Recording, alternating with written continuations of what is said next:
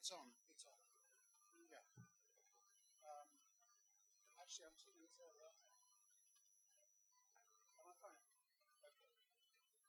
Um, so today's lecture is on that strange phenomenon in the 18th century called uh, Grub Street, um, a sort of abstraction. Um, although Grub Street, as I was saying, was a literal place in the 18th century in London, where a lot of writers and printers publishers and booksellers lived. And I'll be saying something about the quality of Grub Street. Um, but in general, I'm talking about the 18th century field of literary production. When we uh, look at 18th century texts, particularly um, in universities or even uh, general readers looking at 18th century literature, they think of it as something quite disembodied from its history. What I want to do is to think about the historical situation in which books were uh, written, printed, and published in the 18th century. Much of what I'm going to say will be quite anecdotal uh, because uh, it's difficult to think in terms of a unified literary field that we can call 18th century literary production. And I hope um, I'll be able to show you some of the different tendencies within that field and what, what Pierre Bourdieu calls some of the different players in that game of literary production in the 18th century. Now, I'd like to begin with this image, uh, this diagram from Robert Darnton's uh, essay of 1984 called The Kiss of Lamourette. And Darnton is particularly interested in the second half of the 18th century in France. And so we can't expect everything that he has to say to apply to the situation in Britain. And I'll be looking particularly at the London literary scene in the 18th century. But I do think it's quite helpful because what Darnton does is identify some of the major elements, the, the agents, if you like, in the field of literary production. According to Darnton, when we read a work of 18th century literature, we're not reading something which was created just in the mind of the author for us to read as consumers. We have this notion that books start here um, in the author's mind, they're written down as manuscripts, they go off to the printer, and then we consume them. And we have somehow an unmediated direct relationship with the author's mind. What Darnton says is we need to get down into the dirty materialism of 18th century production and think about the different uh, elements that are involved in that whole process. So I think this diagram has its shortcomings. Um, I have certain reservations about it, but I think in terms of identifying some of the different forces that come into play in the creation of literature in the 18th century, uh, it's a useful place to start. At the beginning, we have the relationship between the author and the publisher. Um, I, might, I might want to actually substitute author for writer because author, as we all know from Foucault's idea of the author function, is something that happens usually after the production of a text. A writer is a literary labourer. In the commercial age, which the 18th century is becoming, then it might be more useful in terms of the origins of the text to think in terms of writers uh, rather than authors who have been canonized and uh, have a kind of related relationship with the text. Nevertheless, uh, there is a negotiation that has to go on between the author and the publisher. Once an agreement has been reached, a contract has been signed, a manuscript has been delivered, it goes off to the printer. And within the printing house, we've got compositors, those are people who set the type. There are pressmen, those are people who pull the press and actually make the imprint. And then you have warehousemen, the people that take care of the stock once it's created. And we have a whole uh, panoply of suppliers who have to supply these bits and pieces um, uh, of manufacturing uh, to the printer. Thereafter, it goes off to the shipper. Uh, these could be agents, smugglers, wagoners, all kinds of different people transporting sometimes the same kind of text. It goes off to the bookseller. These could be retail booksellers, peddlers, that's people who walk on foot to market, take them and sell them uh, by hand, um, or even to a binder who will bind them and then sell them. And then, of course, it reaches the reader, and we'll be talking about sites of reading in the next few minutes, where those books were read and potentially how they were read. And readers uh, could also belong to clubs, libraries, uh, coffee houses, and very often they would commission their own binding. You buy unbound sheets, you send them off to your binder, and then you put them on your shelf. And if you had time, you might read them. Not all books are read, of course. It's very much like today. Um, and then Darnton puts on this dotted line back to the author, implying that readers have a part of that whole uh, reciprocal uh, relationship.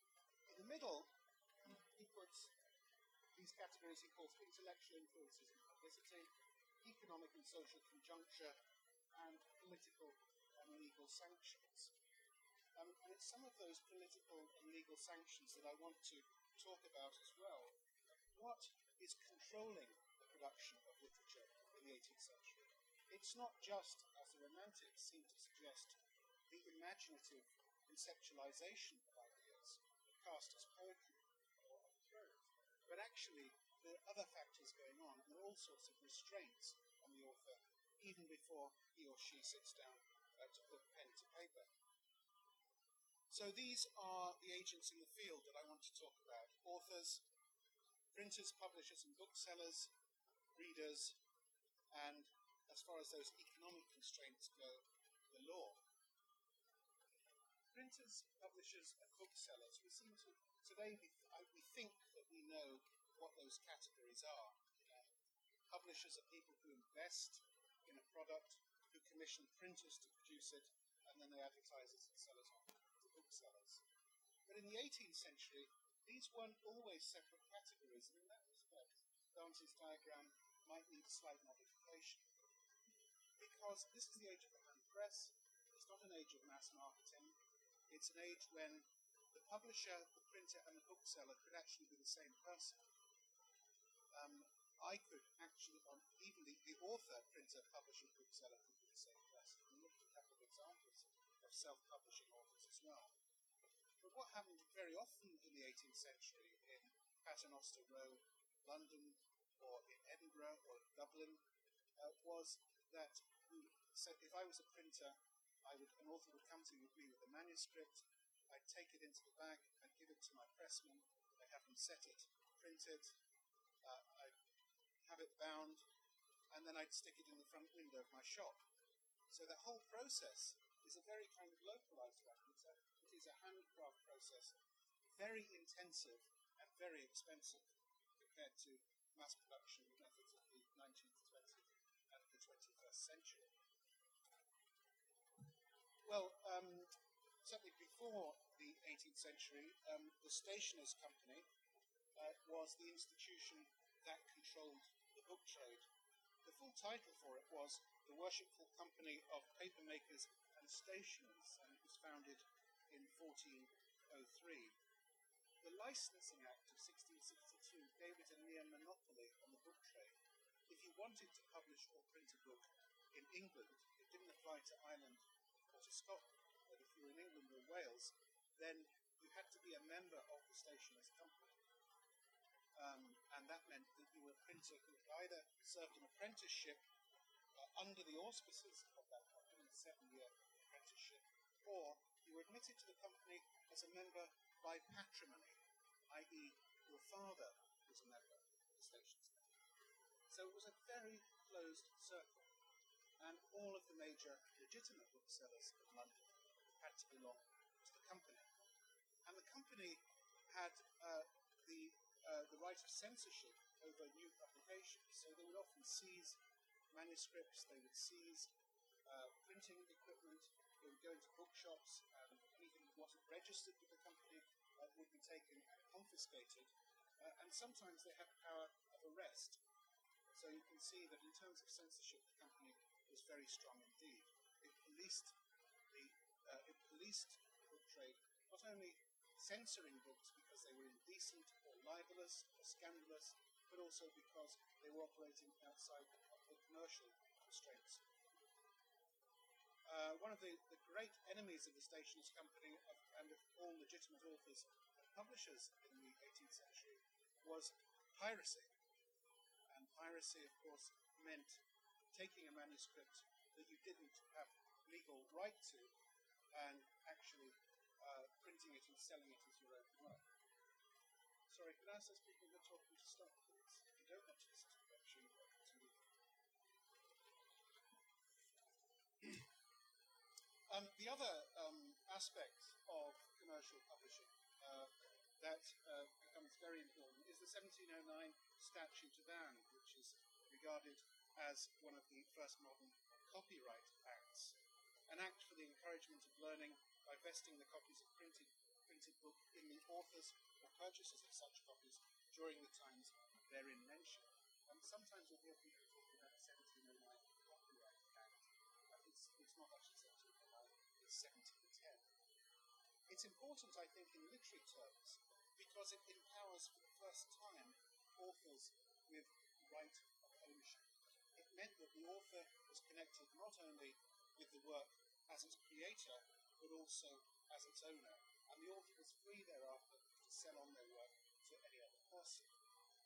When you think about poor John Milton, who received somewhere in the region of £10 complete in payment for Paradise Lost, and then you consider Alexander Pope, who dies with an estate of about £6,000, then you see really how far serious literature has come in commercial terms. And one of the reasons for that was the Statute of Anne. It invested the author with 21 years of uh, rights over a particular work. That didn't mean that they didn't sell on the works entire. Uh, Robert Burns sold the Kilmarnock edition um, to the Edinburgh publisher Creech, his complete poems at that stage, for somewhere in the region of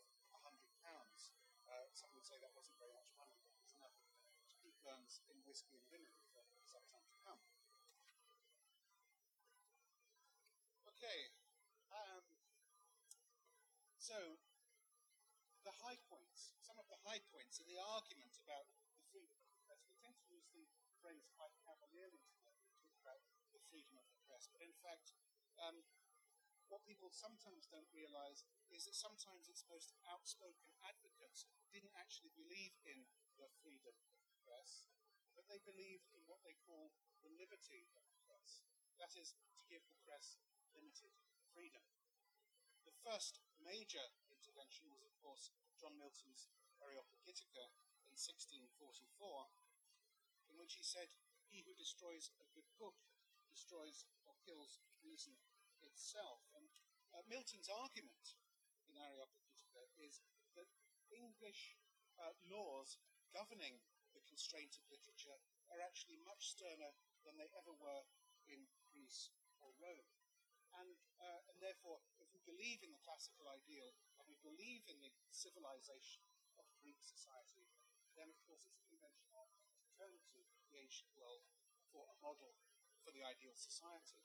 And Milton says that England has fallen backwards, in a sense, from that great period of liberal publicity that was uh, Greece and Rome. Well, um, Milton knew firsthand what it was like to be censored. Um, he'd written several um, tracts which had been, uh, one set in particular def- defending uh, the law of divorce, uh, in which uh, his, his manuscripts were seized and um, the presses were stopped. And so he knew firsthand what that was like. But Areopagitica opened a debate which was going to continue really for the next um, couple of hundred years. Uh, one of the most famous interventions was uh, David Hume's Of the Liberty of the Press in 1742. Um, this first sentence, I think, is wrong, and later on we'll see what. But he begins by saying, A man reads a book or pamphlet alone and only. This idea of the solitary reader. And then he goes on to argue and say, the fact that readers are atomized, the fact that readers don't gather together and create a public which makes political demands means that it's perfectly safe uh, to allow people to read whatever they want. The liberty of the press, he says, however abused, can scarce ever excite popular tumults or rebellion. I doubt very much he would have written that after the French Revolution, uh, which a lot of people uh, attributed to the circulation of scandalous, pornographic, and politically scurrilous uh, publicity through pamphlets uh, and chapbooks. What he does say, though, is that we do have the liberty of the press in Britain. Uh, It's of the kind that cannot be wrested from us, can't be taken from us, and must last as long as our government remains in any degree free. The general laws against sedition and libel are at present as strong as they can be made. Nothing can impose a further restraint but either the clapping an imprimatur or an approval upon the press, or giving very large discretionary powers to the court to punish whatever displeases them. But then, at the end, he says something quite interesting. It must, however, be allowed that the unbounded liberty of the press, though it be difficult, perhaps impossible to purpose a suitable remedy for it, is one of the evils attending those mixed forms of government. So, while Hume is often attributed with the idea of the freedom of the press, uh, it needs to be a qualified statement. It's, of course, freedom within limits. And on the one hand, Hume's playing a very interesting uh, diplomatic game. He's saying, we have liberty of the press, as if saying it makes it so. So he's not saying anything controversial. He's saying, look at what we have, let's value it. But let's also keep constraints on those people who might abuse the liberty of the press. Well, um, there were lots of interventions for various reasons over the next hundred years. Um, this is a, a, short poem by William Hone called The Political House That Jack Built. And Hone was um, from a fairly humble background. He had been prosecuted in 1817 for um, a publication that was said to ridicule the prayer book. Therefore, he was considered a blasphemer in 1817 and he was put in Newgate jail. It was a book called A Catechism of a Ministerial Member, and that title, of course, has uh, a couple of interesting metaphors in it. The Catechism was, of course, um, an element prayer book, um, although the text had nothing at all to do with religion. It simply used the term catechism in the introduction, and um, the phrase ministerial member uh, refers, of course, to um, the genitals of that particular individual. And although there was nothing, as I say, particularly blasphemous or directly pornographic uh, in that text, the fact that Hone, a commoner, had taken up his pen to criticize a leading member of the government was enough to get him into trouble. Uh, in 1819, the Peterloo riots broke out, a potential moment of radicalism, uh, and the press were once more constrained by the government. Um, Hone, at that stage, published this um, poem called The Political House That Jack Built. This is the wealth that lay in the house that Jack built. Liberal English um, constitutionalism. These are the vermin that plunder the wealth that lay in the house that Jack built. This is the thing that, in spite of new acts and attempts to restrain it by soldiers or tax, will poison the vermin that plunder the wealth that lay in the house that Jack built. And it was enough, I think, by showing members of the government, the clergy, and the army in such a bad light to have got thrown, thrown into jail uh, yet again. But on the first occasion, he had defended himself for three days in a row, seven hours a day, uh, and in the end, the case was thrown out. So I think after the publication of the Political House of uh, the political atmosphere in Britain was so charged that uh, there was no way that we were going to arrest him again. It's very interesting. Hone is one of a long line of printers and publishers who, who are playing just on the edge of the law. And one of the things that makes his reputation is the fact that he's seen as a political outsider, a brave person, uh, and somebody with a great deal of humour. And very often it's that idea of wit that gets you uh, beyond the law uh, if enough people of the right kind appreciate it. I want to, said a little bit about the book trade, and I'll come back to some of that, but I want to say we are some of us literary scholars, and we do think about authors rather than printers and booksellers most of the time. And I want to talk about different kinds of authors at this particular moment in the history of English literature. Is a quotation from Pierre Bourdieu's The Market of Symbolic Goods, in which he looks back at the effects of commercialization in the 18th century on the way that books were printed and made. Dominated by external sources of legitimacy through the Middle Ages, and in the case of French court life throughout the Classical Age, intellectual and artistic life has freed itself from aristocratic and ecclesiastical tutelage, as well as from its aesthetic and ethical demands.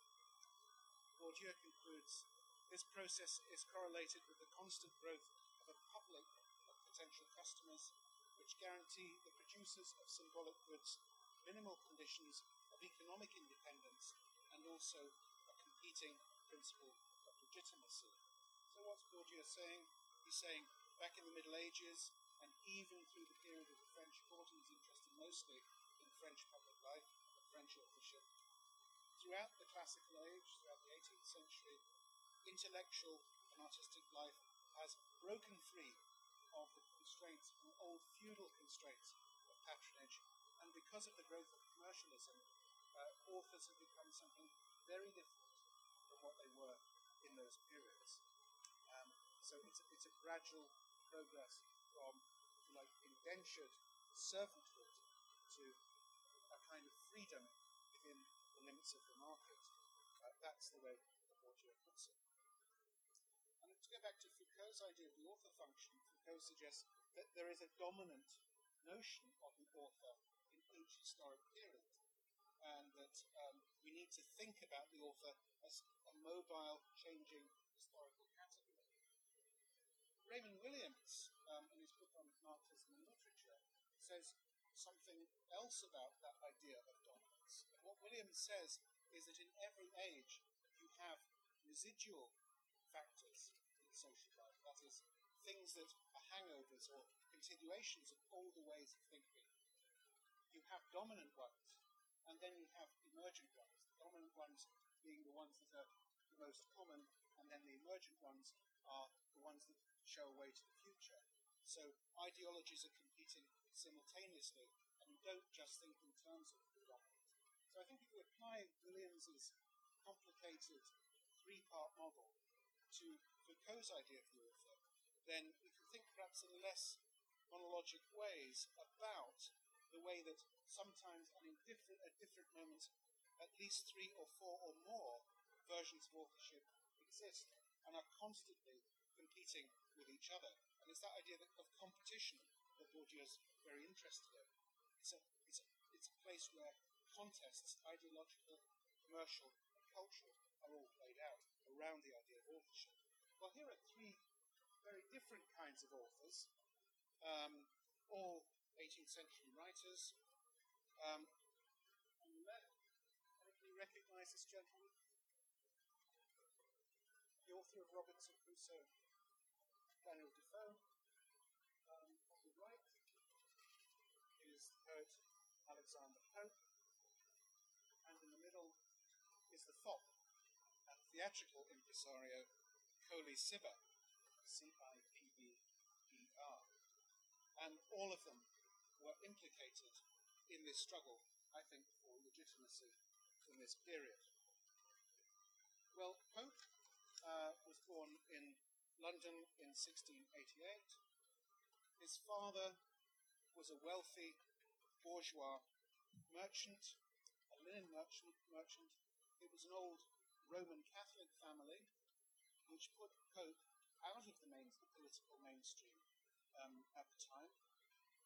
Uh, he was perhaps the most famous poet of the age, and it wasn't unusual a generation or two ago to speak of the 18th century as the age of Pope, if you were a literary historian. He gathered around him um, a club of talented individuals who included John Gay, Jonathan Swift, the author of Gulliver's Travels, and the Earl of Oxford. He said to establish a friendship among all men of genius. In fact, there were only about four men of genius alive at that particular time, and they were all members of the Scriblerian Club. Well, Pope um, wrote a very important poem. If you're interested in the history of the book trade, its essential reading, it's a long and difficult poem called the Dunciad. And while we're thinking about the contestation for the idea of what an author is in the 18th century, um, this poem takes satirizes every aspect of the book trade, from the printers, the publishers, and booksellers uh, to the authors themselves. And the two things that Pope most detested, um, in, and, and, it comes through in the Dunciad, are old fashioned forms of privilege. So it's a poem against aristocratic patronage in writing, and also the new and upcom- upcoming opportunistic writers of that place that he called Grub Street. Pope was a Tory, he was a member of the old establishment. He wrote a poem called The Essay on Man, a long poem the end of which he writes, Whatever is, is right. It becomes a polemic for the status quo, so he's extremely conservative politically. Uh, in the Dunciad, he says that the world of literature is being taken over by the kingdom of dullness. Uh, and he talks about all of these dullards, dunces, who are members of the trade. And we'll come back to some of those um, dullards come to Colley who is his principal um, opponent in that debate. Defoe is from quite a different background. He also is a cultural outsider.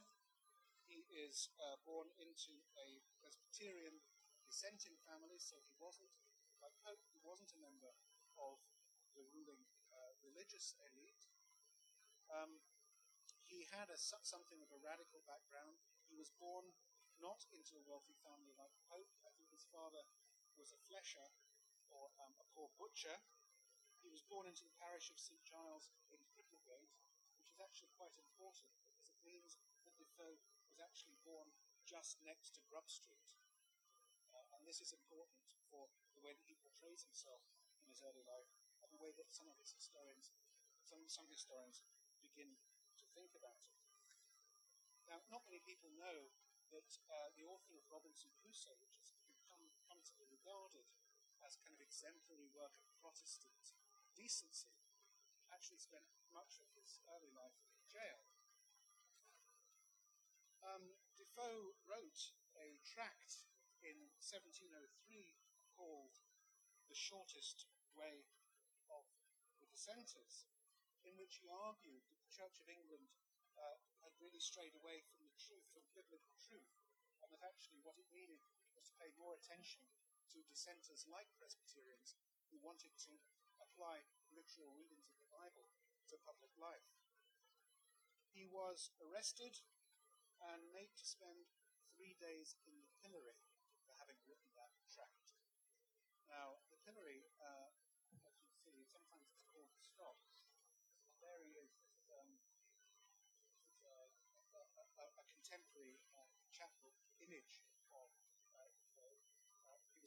that Daniel Foe.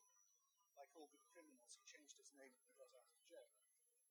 Um, but uh, he was there for three days, and it wasn't unusual for people to die at the pillory because uh, the mob was allowed to throw all sorts of things at you, including stones. So stoning sometimes did occur uh, and people did die either from exposure uh, or just from the abuse of the crowd. But Defoe was very clever, used the press to his own advantage. While he was in jail, before he was put in stocks, he wrote a poem called to the Pillory, and he gave it to his, his bookseller printer, and copies were distributed freely on the streets of London and to the crowd when he was finally led into the stocks. Thou bugbear of the law, stand up and speak. Thy long misconstrued silence break. Tell us who this upon thy rich stands there, so full of fault, and yet so void of fear. And from the paper in his hat, let all mankind be told for what. And then he goes on to directly uh, blame the judiciary, that is, the judges who have sentenced him, and says they basically don't understand what he's doing, they're cowards. They don't have the honesty to say what he's saying. Tell them the men that placed him here are scandals to the times, are at loss to find his guilt and can't commit his crimes. this is this is this is bad enough to get him thrown back into jail for contempt of court. But in fact, what happened was uh, on the first day, um, the uh, the authorities usually hired bully boys to come along and whip up the crowd, um, and the soldiers would sometimes come and try to get, uh, get the crowd uh, angered. But on this occasion, um, a lot of Defoe's supporters and their entourage turned up. They beat the crap out of the soldiers and of his opponents, uh, and once they'd driven them off, they didn't throw cabbages, they, they threw flowers at him. And Defoe, after three days, and they, they stayed with him just to make sure that he was all right, and after three days, they led him off on their shoulders for a good drink, uh, and had become really something celebrity. But that little, that little moment, actually, that moment of dissent, is quite an interesting one. The authorities had done what they could to silence uh, Defoe, but he turned around uh, and actually continued the fight. Uh, and it's, it's, it is a, a, key moment, it seems to me, in symbolically at least, uh, in the development of this idea of the liberty of the press. Colley Cibber is a different case entirely. Cibber was um, born in um, 1671. He had extremely polite, sub aristocratic parents. His father was something of an artist, he was a celebrated Danish sculptor, um, and his mother was from a noble family. Cibber early on disgraced his family by taking a job as an actor and theatrical impresario in Drury Lane. But by 1720, he had become the manager of His Majesty's Theatre. By 1730, he had become the poet laureate to the king uh, and continued to have a highly successful commercial career, uh, famous for playing uh, these, his famous roles, Lord Falkland, um, and then he published his autobiography in 1740 uh, called An Apology for the Life of Colley Cibber, a very self-satisfied, um, very conceited piece of work. Well, it didn't really get a very good reception from the critics of the day. Um, Pope is reputed to have written his first um, short verse in Merry Old England. It once was a rule: the king had his poet and also his fool, but now we're so frugal. I'd have you to know it that Cibber can serve both for fool and for, and for poet. Um, what's Pope attacking here? He's not. It is a personal attack, of course, but it's an attack on the institution of privilege and of patronage. In the olden days, kings used to pay to have poets and fools, uh, but now Cibber appears to be both. An attack on not only Cibber, but on the old established practice of patronage. Um, the second verse is from uh, Samuel Johnson.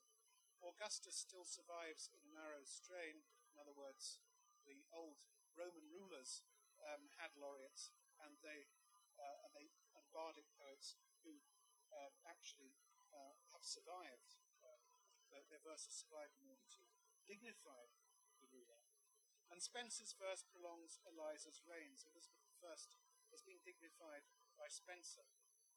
Great George's acts, let tuneful Cibber sing, for nature formed the poet for the king. The implication being that Cibber is tuneful, but not noble. And although Johnson doesn't say it, uh, he's saying that both George and Cibber are disreputable characters can't stand up at all to the reputations of Elizabeth I or even Augustus. Pope puts himself at the centre of the debate about authorship and about book trade.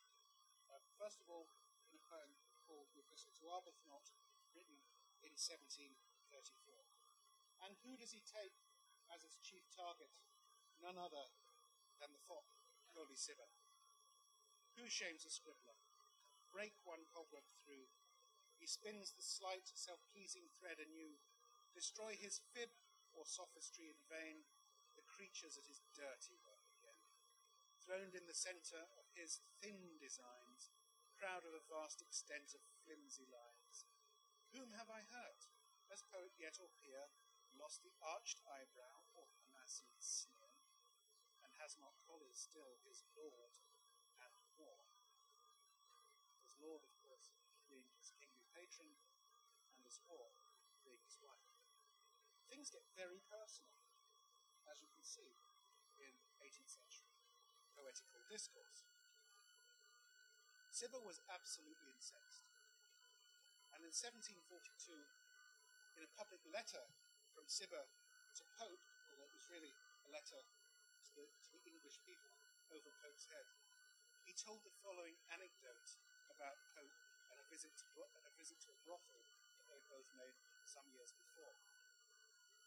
He may remember then, or if you won't, I will, when Button's coffee house was in vogue, and so long ago there was a late young nobleman, as much his lord as mine, who had a good deal of wicked humour, slyly seduced the celebrated Mr. Pope as a wit, and myself as a laugher, to a certain house of carnal recreation near the Haymarket, where his lordship's frolic proposed was to slip his little Homer, as he called him, at a girl of the game, that he might see what sort of figure a man of his size, sobriety, and vigour in verse would make when the frail fit of love had got into him, in which he so far succeeded that the smirking damsel who served us with tea happened to have charms sufficient to tempt the, the little tiny manhood of Mr. Pope into the next room with her. I threw open the door upon him, where I found this little hasty hero, like a terrible tom tit, pertly perching upon the Mount of Love. Okay. Well, imagine what's at stake here masculinity, pride, style, um, and uh, also Pope's, uh, say, manhood. The joke on his tiny manhood works in several dimensions. Pope suffered tuberculosis as a child, and he was only four foot tall, so he was about that high. Uh, and although he has a very large voice in his poetry, uh, Cibber, Cibber was making fun of Pope's physical uh, ugliness as well. And so uh, this was bound to make Pope very unhappy. And so he'd already published the so angry was it that he went back and completely rewrote it in four books. And Cibber appears as the king of dunces, and Pope writes, High on a gorgeous seat that far outshone Henley's gilt tub or Flecknoe's iris throne, or that where on her curls the public pause, Curll was a bookseller at the time, a bookseller, all bounteous, fragrant grains and golden showers, great Cibber sate, proud Parnassian sneer, here we have that phrase again, the conscious simper and the jealous leer mix on his look, all eyes direct their rays on him, and crowds turn coxcombs as they gaze, his peers shine round him with reflected grace, new edge their dullness and new bronze their face. So, from the sun's broad beam in shallow urns, heaven's twinkling sparks draw light and point their horns. Again, his use of, uh, that use of horns suggests that he's a cuckold as well, that his his wife is being faithful. So, as I say, it gets increasingly personal. Now, what's happening here? Now, some people will talk about this argument between Cibber and Pope and talk about their anger towards one another. But one thing that's certainly happening here is that they are making a cause célèbre out of this debate. They're taking it, they're, they're going public with it, and they are, they are accumulating symbolic capital in commercial and publicity terms. So it's very clever. In some senses, it's a sort of pantomime that they're both. They were no doubt extremely angry with one another because of the personal things that were said. But they not, but they, they simply, rather than fighting a duel, they turned around and wrote about it and actually made money out of it, and were able to display um, their aesthetic style. It's said that while this was going on, um, Pope never left the, left the house without his Great Dane bounce uh, because he was afraid of being taken by Cibber's men. Uh, whether that's true or not, I simply don't know. Here is the uh,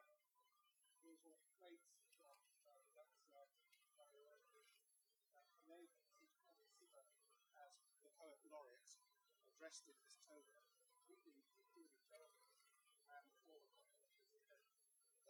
sleeping, uh, procedure.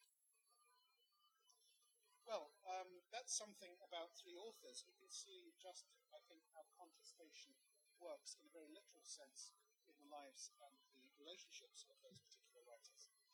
I want to turn now to talk about how literature is paid for. I said it commercialized. I've also suggested that older, what Raymond Williams calls residual forms, are still around. Got dominant modes of publication, and then we've got uh, emergent modes. And I guess um, the uh, the most the, the, kind of emergent form, as I've suggested in the 18th century, is commercial publishing. Um, but publishing under patronage was still going on. That is, you've got a noble person or somebody with wealth uh, to commission you to write a poem or a book which you've dedicated to them, and you very often said nice things about it. So they bought the honour or else you publish by subscription. That means uh, you sent around a flyer and you said, uh, "Okay, folks, um, I'm just about to publish the most marvelous new collection of poetry that you will ever have seen, and uh, if you contact this bookseller, send him 30 shillings. Um, you can be a subscriber. You can get one of these lavish first editions, and you also have your name printed in it as well, uh, so you can actually get some publicity for yourself out of it." And then the other form was what I call self publishing, which is not to be confused with vanity publishing, uh, but it's actually people who uh, published themselves because they were either members of the book trade or they were artists or they were printers themselves. Um, just quickly, I want to tell you what it cost to make a book in the 1780s. This is from a parliamentary inquiry into the book trade. Um, and this is the company of Longmans, submitted this as a fairly good example of what a run of about 500 copies would cost to produce. All the costs in this column are in shillings, uh, and that tells you what percentage of the overall cost of making a book was involved.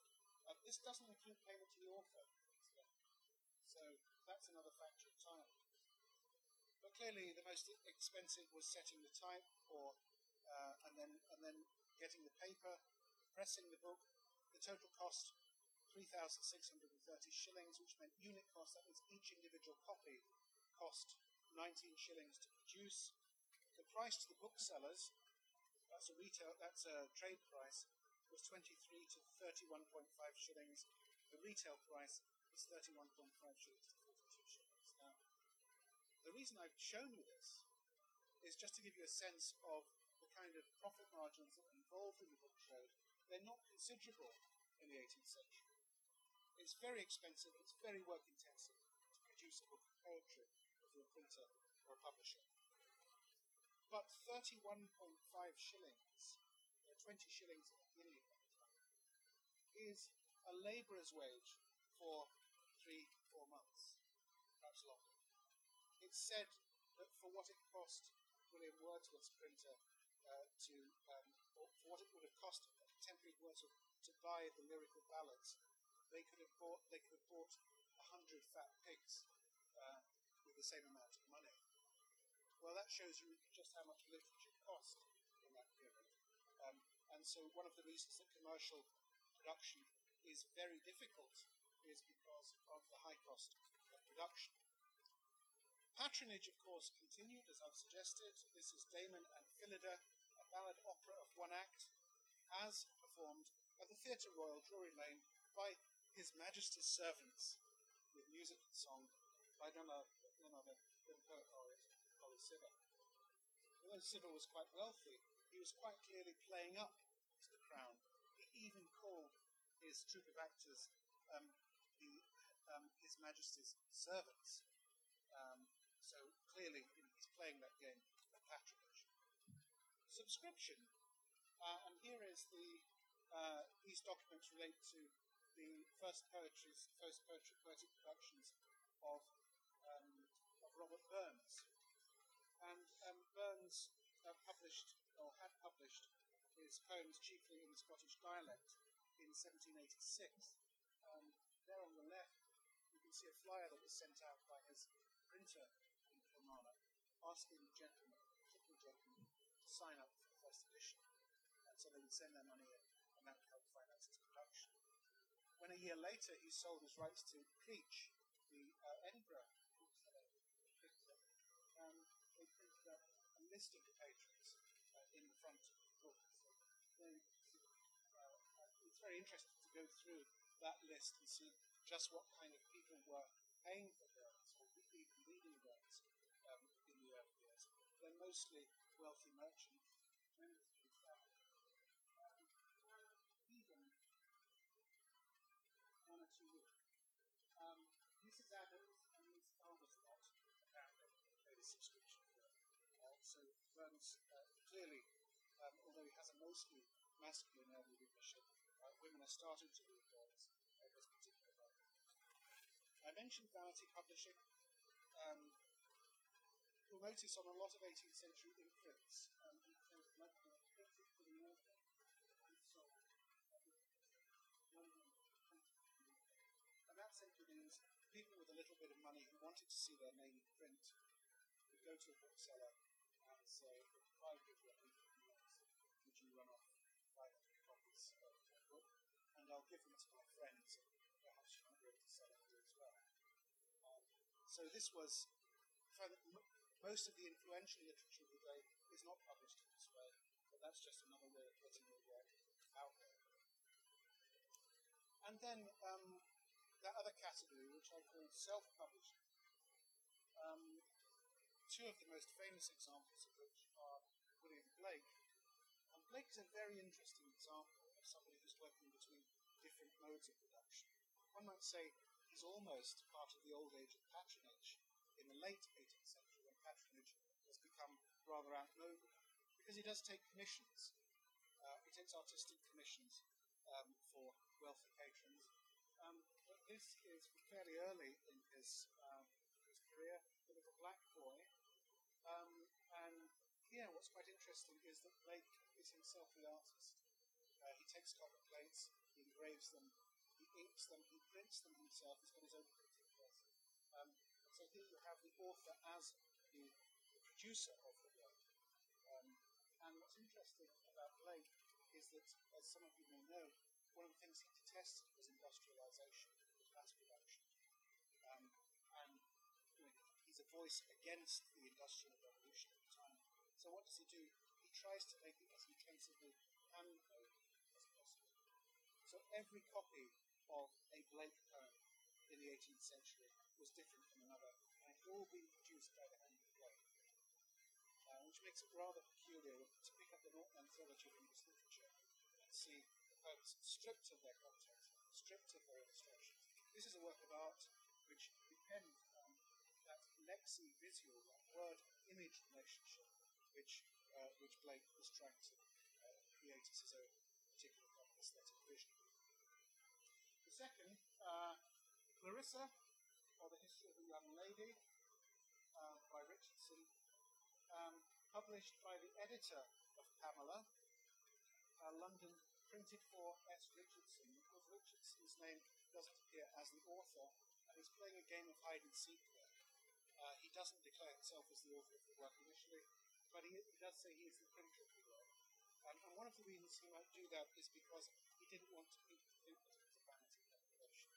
Um, he didn't want people to think that there hadn't been a due kind of consideration on whether this was worthy for the market nor did he want to seem to be self-aggrandizing by putting himself on the market.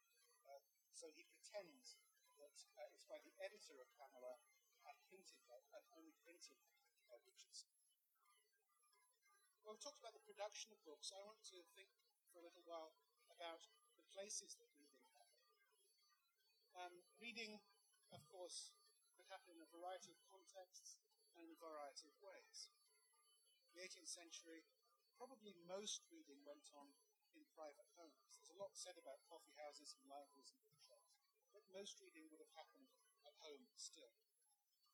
It's in the uh, 18th century that we also get the rise of the coffee house, and you know already you've heard quite a lot about coffee house culture, um, but it becomes kind of iconic in the 18th century as a space for reading and conversation.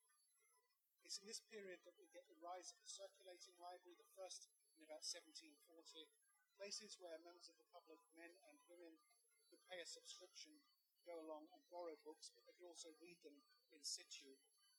And then bookshops, and we tend not to think of bookshops as places for reading, but in fact, in the 18th century they were, and most of them had, most of the large ones, had lounges where you could go and sample books uh, and read them uh, before um, before you bought them. Um, I mean, it's a model that's come back, the idea of the coffee shop within the large retail bookshop uh, as a space where books could be read as well as bought was a very 18th century kind of idea. Well, of course, Jürgen Habermas's um, famous proclamation on the importance and the creation of the public sphere in the 18th century as a place that mediates between society and state in which the public organizes itself as the bearer of public opinion is, of course, a well known formula. And it's in various sites of reading and conversation that Habermas locates that public sphere. That's not to suggest that home reading didn't remain an important thing in the 18th century. Um, one of the things that's very interesting is to look at portraits of readers in any age and what they tell us symbolically about social and cultural position of that reader and their relationship with the text. Here are just two images from the 18th century. One, one Fragonard, that's a young girl, it's a French image, and the one on the left is Dr. Samuel Johnson reading The Vicar of Wakefield. Now, here are two very different reading acts, it seems to me. The one on the right suggests a kind of intensive interiority. Um, it's very feminine, and um, she's holding uh, probably a duodecimo, a very small volume, constructed, made for the female reader. And the female reading sphere here is seen as something which is, um, which is private uh, and isolated and atomized. And on the left, a similarly intensive reading going on Dr. Johnson isn't sitting on his own reading. Um, he's sitting within the family circle, and they're all waiting for his response to the Vicar of Wakefield. Um, nobody really cares about what this woman thinks. Fragonard likes the way she looks, but I don't think she's suggesting that a kind of intellectual life uh, here. Um, and it's quite interesting, I think, to look at the different ways in which male and female readers are portrayed in this period. It's very rare find a female reader looking out beyond the book at the, at the artist, or to even be sitting with the book and looking at the artist. They're very often engaged in looking at the book, whereas many male portraits show the book being laid aside, um, the sitter looking directly out at the canvas. So the gendering of which is going on here in these images of reading.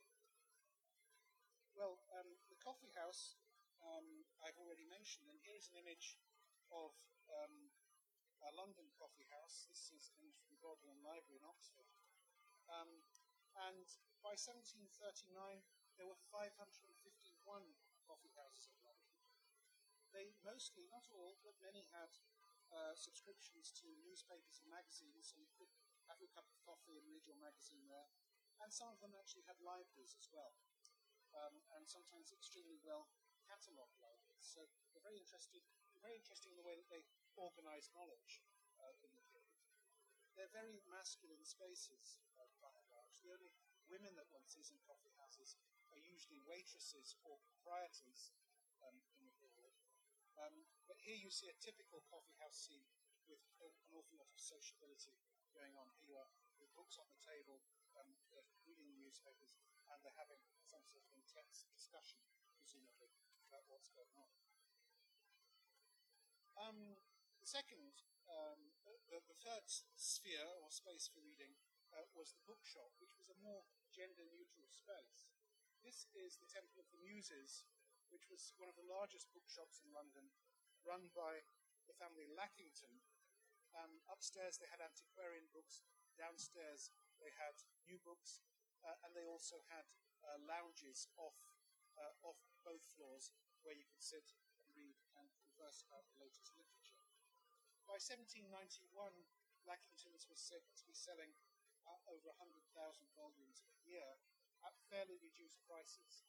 So they're, they're appealing to a space really for the new bourgeois kind of reader, people who weren't concerned about exquisite, fine editions, uh, finely done, but people who were looking for moderately priced literature uh, that they could take home and that would be respectable within a family context. And then we get the circulating library, um, and these two were spaces which were fairly gender neutral. Um, and uh, for your subscription of a guinea a year, you could borrow a book at a time. Some circulating libraries were for males only, in which case we often find in their diaries and correspondence, women are actually asking their husbands or sons even to borrow books for them so they can bring them into the home. So while there is an opening up in gender terms of this, the, the public sphere for reading, at the same time there are these residual elements where, um, where in certain communities, particularly small towns, uh, where women are not entirely welcome in that public sphere. Here is the advertisement for large circulating library, library in Covent Garden. Books are lent to, lent to read both English and French. Uh, there's a code. French is slightly in recent books, um, politically and, um, morally as well. So I think there's a, just a hint there that there is something for all the family. Um, and you pay half a guinea a year and or three shillings a quarter.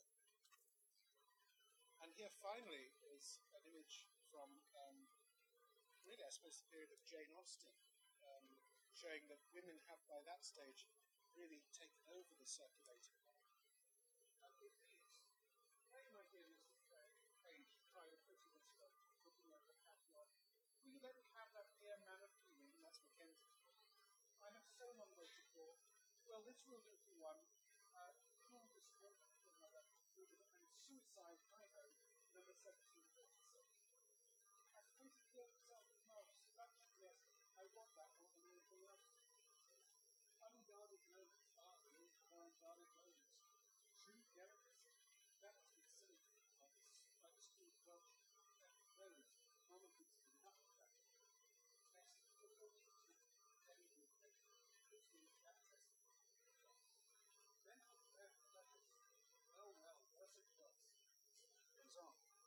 Um, and the engraver of this, of course, is making fun of female novel.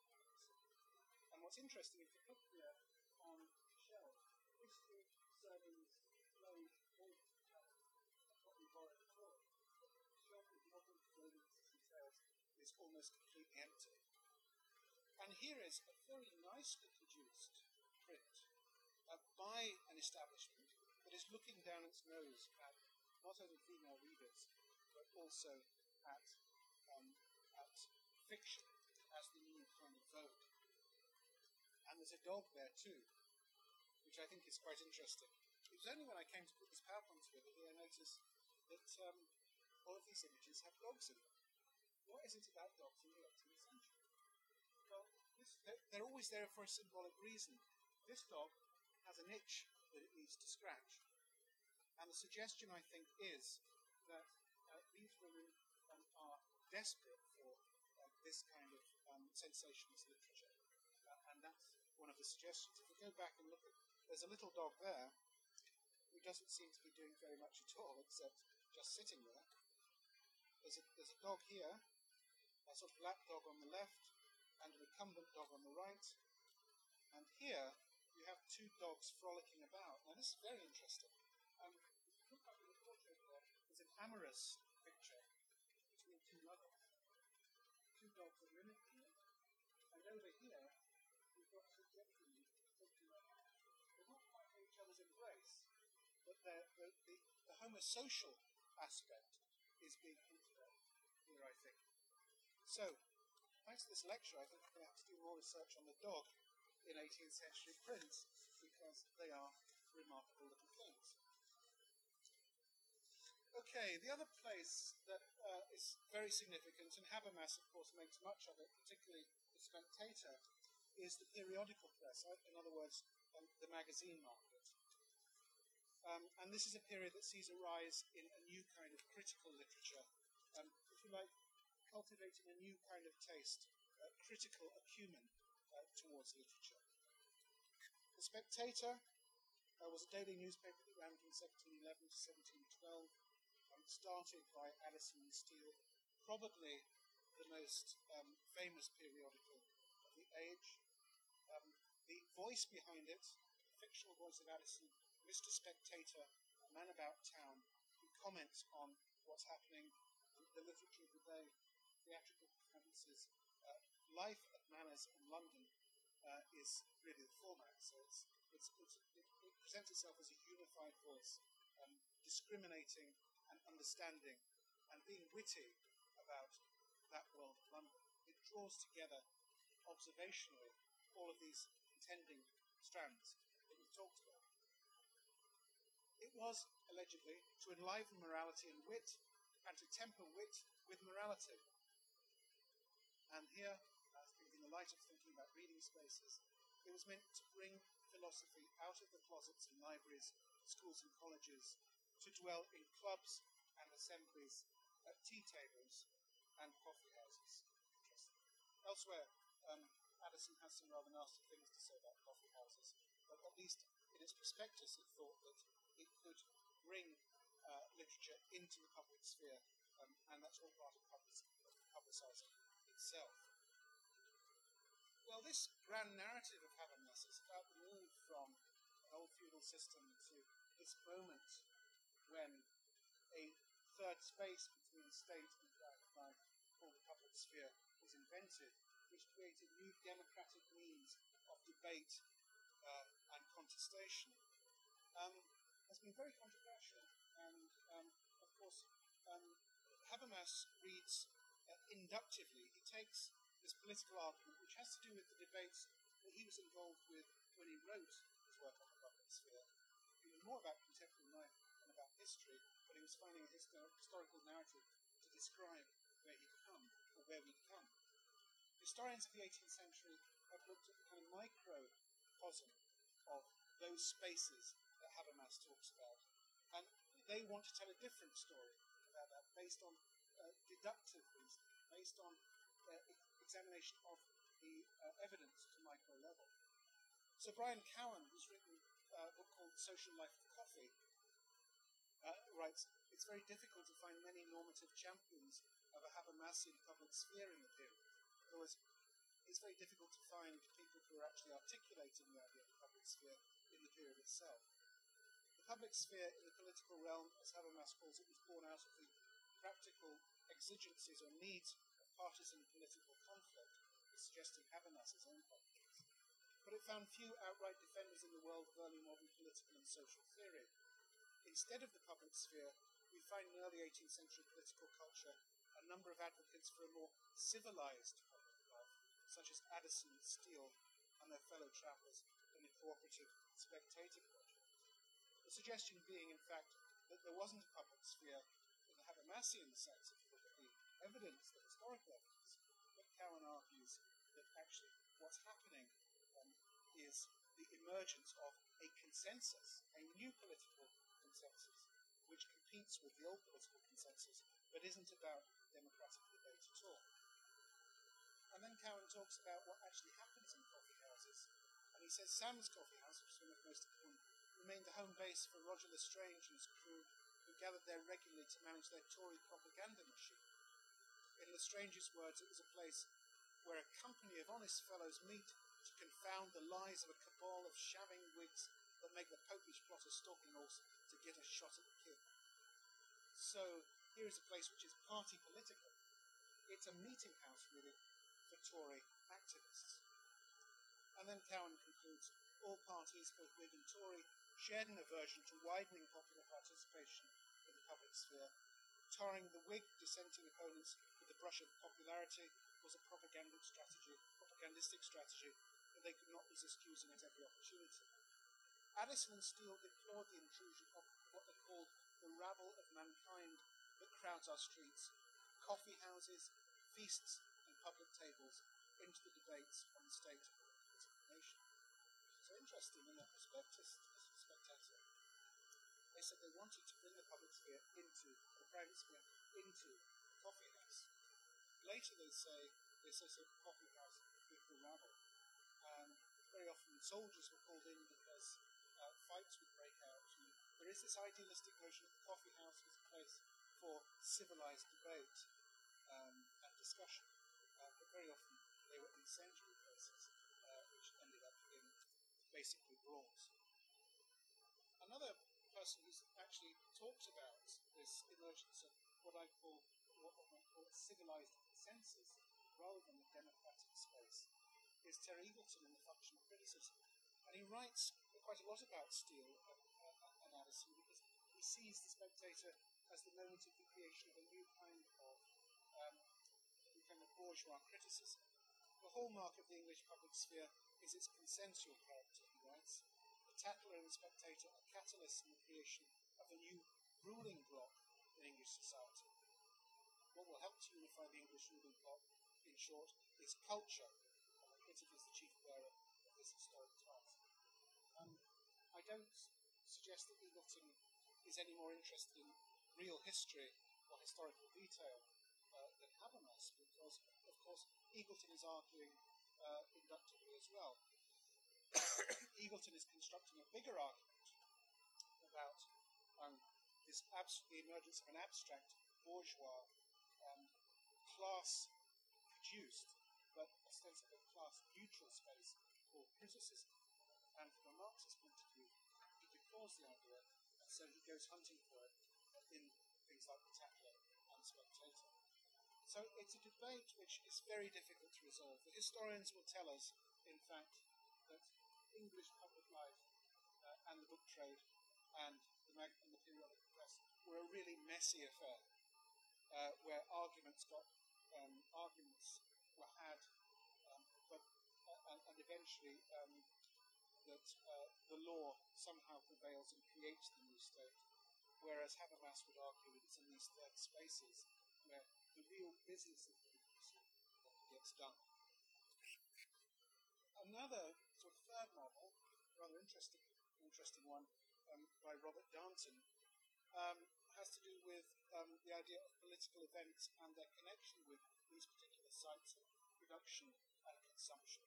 And this is a diagram that he drew up to describe a more dynamic model of reading and writing uh, just before the French Revolution. So he says you have events, they can be private or public events, um, and there are various kinds of media which are reflected, gossip, songs, there are places where these things occur, they're produced and consumed, street markets, taverns, salons, printing shops, home libraries, reading booths, and these are all these can all be integrated in one another. So it's a really messy relationship. He's not talking about these sites that are exemplary and create a self-imposed political order themselves, but it's a dynamic um, and sometimes quite a random uh, relationship that causes events to be commented on, to arouse debate, and to create further events. Um, and again, this is a third way of thinking about how things like subscription libraries, publishers, coffee houses operate. Well, I just want to take, um, if I can, a couple of minutes break. I've got a handout for you, um, and I'm going to be talking um, the rest of this time um, on um, forbidden literature, and particularly political and religious, dangerous literature, uh, and finally about the pornographic, because the 18th century was the great, first great age of pornography. Uh, and what I've done uh, on the handout, you'll see four quotes from four works that may or may not have been censored by the government. And I want to, if you would please, spend the next five minutes or so, maybe less, reading over those. And imagine you are the Lord Chancellor, or you are a member of the judiciary. Which of these texts do you think ought to get their author in trouble, their author and their printer in trouble? So, which of these texts do you think were censored in the 18th century?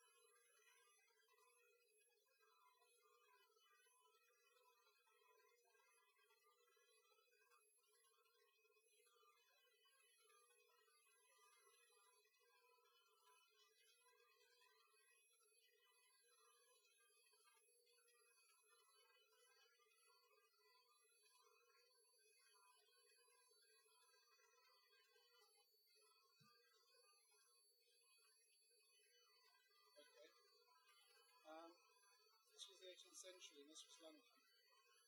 I have several witnesses to um, a legal offence which would get you thrown in the stocks at thrown in jail at worst, and potentially corrupted the nation's minds by giving you this to read. Unless you photocopied this, you are complicit too. You would have ended up in the stocks. Um, so I take it we don't have an 18th century informers here. Um, and imagine, as I say, that you are a member of the judiciary. How many people think that item one would have earned its author and its printer a spell in jail?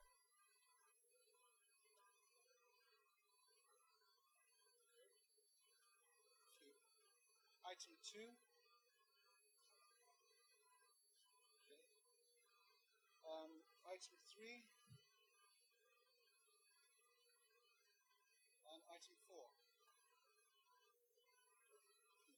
Many for. Well, um, it's interesting. Um, what are the criteria for censorship in the 18th century? Well, degrading the nation's morality was one of them. Uh, to undermine the public good and to cause rebellion, to weaken true religious sentiments, uh, which usually meant um, uh, supporting the established church, the Church of England, and also libel to defame the honour of others. And they could take the case to court uh, and have you tried. Well, um, items 1 and 2 are from the same book. Sorry. Uh, which one? The criteria. Well, to degrade the nation's morality, uh, to undermine the public good, meant public order, basically, to weaken true religious sentiments, which usually meant the support of the Church England, and also libel, that is, to defame the honour of others. Usually meant people of quality. If you wrote a scurrilous poem about your local uh, lawman, you probably wouldn't get thrown in jail. Okay, so here we are. Items 1 and 2, does anybody know which book that comes from?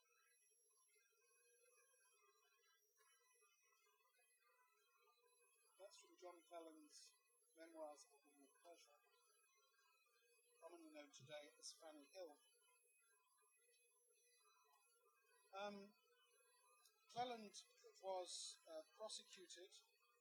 Um, he was uh, arrested after the publication in 1749 of um, Memoirs of Common Pleasure. It was a book that he'd written in jail. He'd already been there because he was um, he was there for debt. And while he was in prison, the first volume came out. The second volume came out shortly afterwards, and uh, he was uh, he was arrested again. Um, and the grounds on which it was finally convicted were that it portrayed in a lascivious way uh, unnatural relations between men. So what's quite interesting is that today we might see that second passage as being more explicit sexually. The first one is much more oblique, um, but the very fact that he deals with a homosexual act was enough to get him sent down again uh, for indecency. And it's somewhat ironic because here is a book which moves through this uh, underworld. Is initiated into this um, sexual world, and then at the end of the text, of course, she becomes a reformed woman. At the end of this passage, um, makes quite clear in Fanny's voice the criminal scene they acted, I had the patience to see to an end, purely that I might gather more facts, and certainly against them in my design to do their deserts instant justice. And accordingly, when they had readjusted themselves and were prepared to go out, burning as I was with rage and indignation, not burning with lust, but with anger. So what she's saying is, I witnessed this indecent event. I was so angry I was going to inform on them and have them arrested.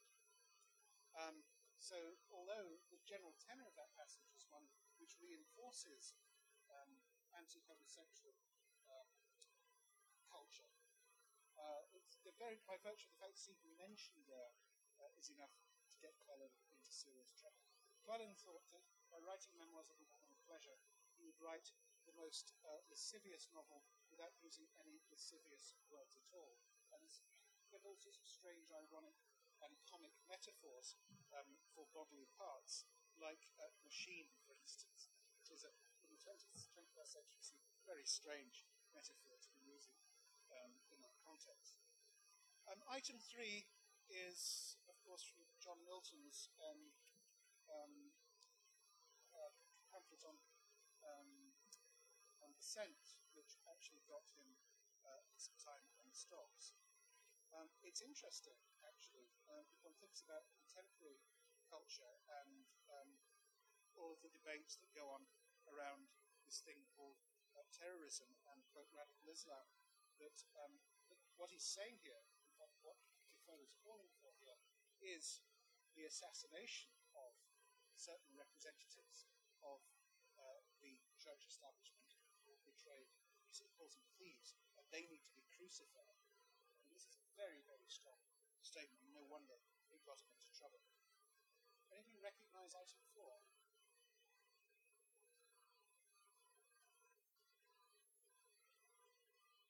Um, it's the it's the pissing contest from uh, the second book of the Dunciad. It's followed by a farting contest and by a muck diving contest um, in the Thames.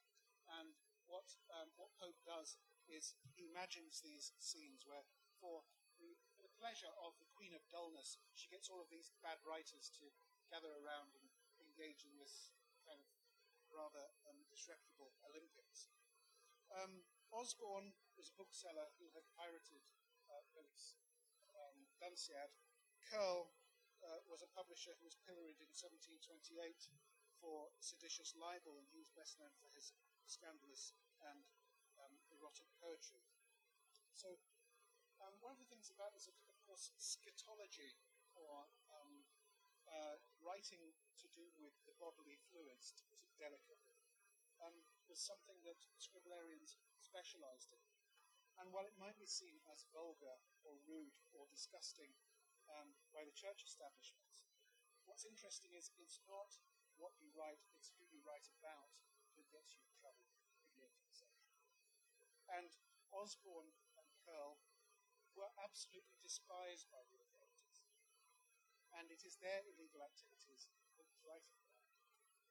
So it's interesting, it's not what you write, but it's who or what you write about that gets you in trouble. Whether it's homosexuality or whether it's um, lower members of the book trade um, it's it, it's all consequential. It's not about style. Um, and we think of the pornographic as a matter of style today, and not uh, not something to do exclusively uh, with intent. So um, so this is quite an interesting, uh, I think, question which is at the centre of the 18th century pornographic trade as well. Well, the place that he describes was Grub Street, all a of in that period, the place where Defoe was born, or near where Defoe was born, and also the place where a lot of these hack writers lived. Um, whoops. There is um, there's Grub Street in the middle. It's now gone. In 1820, they changed its name to Milton Street, I think Milton had been associated with that ran next to the an open sewer right by it, and of course Pope makes much about this, particularly in the muck diving contest. Um, but it smelt bad, and so did its literature, according to Pope. And here is an image of the distressed poet by Hogarth. Um, it is Grub Street Garret, Garret um, with his manuscripts in the dustbin. Can't quite get that great work of literature. And here is the landlady or bailiff asking for her money uh, because uh, because he's in debt. But uh, there was an undergrowth of literature, a whole world of street literature, which was very popular in the period. And while we tend to think of middle class um, mainstream literature when we think of um, 18th century literary culture. Uh, we can't forget there was a whole world of so-called street literature, uh, which was read by a different class of reader and which circulated quite freely under the radar of, um, of censorship and also uh, of copyright. Um, here is a, a great uh, image from that same novel um, that I mentioned, Memoirs of a Woman of Pleasure. It's from early on in that text. And uh, again, this, the illustrations that were for that book are things that actually got Cleland in trouble. Incidentally, it's suggested by some historians that that homosexual scene wasn't actually written by Cleland. That Cleland was still in jail when it appeared, and that it was added either by the printer or by the editor. And so Cleland was actually convicted, which has been suggested, for a piece of text which he didn't write. But uh, that's also open to debate. Peter Wagner, in his introduction to Memoirs of a Woman of Pleasure in 1985, draws attention to the importance of pornography to political radicalism. We tend not to think of pornography today as something which has to do with political engagement, as such, direct political engagement.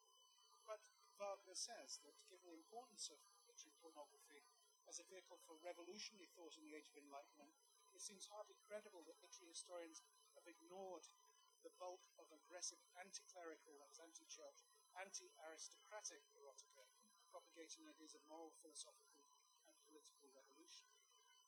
Um, and so it's interesting. Mean, the censors understood that pornography wasn't just about sexual arousal, but pornography was about undermining authority, even both in an abstract and in a specific way.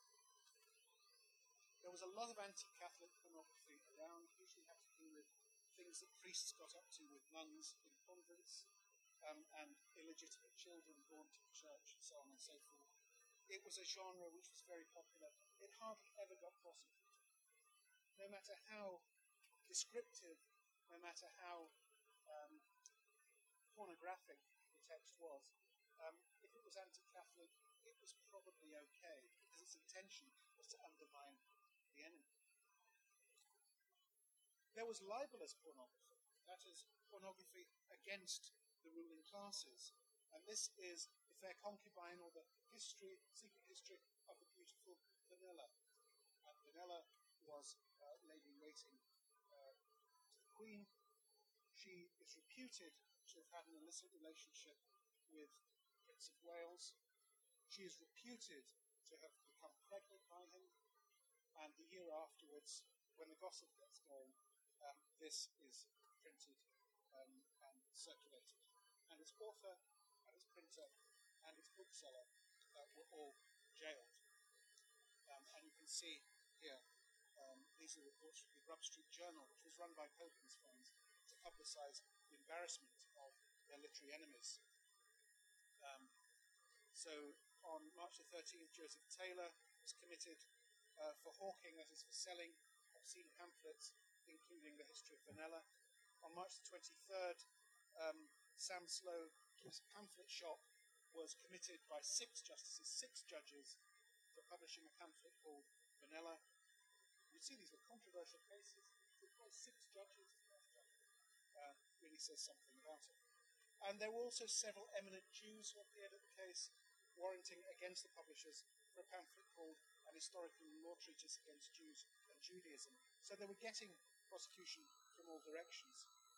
Sam Snow on March 27th is committed to Newgate by six, uh, repeat, repeat report, six magistrates of justice, um, and warrants are granted against others for like offence.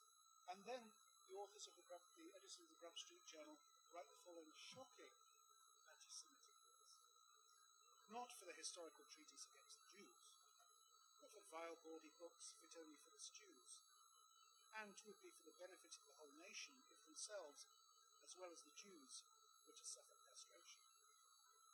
Now, it's interesting, isn't it? Um, there were there were Jewish delegates who came to court and they said, "Look, this is religious prejudice, religious and cultural um, prejudice." But the Street Journal turns around and says, "No, it's actually it's for their attack on Anne Vane, Lady to the Queen, that they got sentenced. You know, the Jews have nothing to turn around and probably Pope against this. says far worse things about Hebrewism than, uh, than uh, the people who actually Just briefly, um, something about the fortunes of Fanny Hill, Memoirs of a Woman of Pleasure, just to kind of think about what pornography is and how it relates to, quote, legitimate mainstream literature. Um, the Bishop of London, when it was published, said uh, that it was a reproach and insult to religion and good manners. German critic Joachim Winckelmann says it's full of delicate sensitivities and ideas in an elevated and style. So from its very beginning, it was being recognised as an important literary work, um, but also um, by the establishment as a work of pornography that had no serious intent only to, only to undermine authority. Um, later we see, although it was outlawed in the 1740s, it was available in all sorts of different uh, versions well on into the 1970s. It was prosecuted along with Lady Chatterley, uh, Lady Chatterley's lover was um, was prosecuted, and so it became again a bit of a cause célèbre in the whole debate about freedom of the press.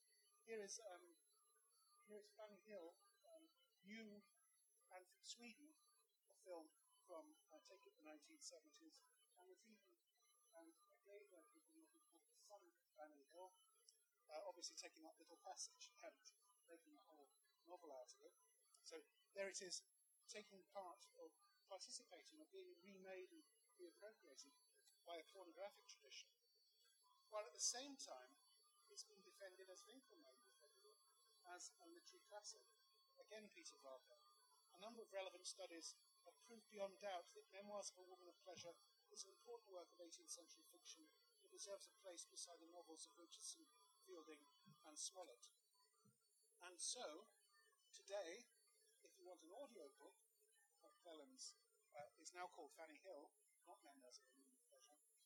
Um, you can either get your version in German from Playboy, read by Christine Neubauer, or you can have a version on Naxos in their um, classic fiction selection, read by the very straight-laced Emma Fielding very interesting, even today, that tension between recent literature and pornography is played out in, in all of this.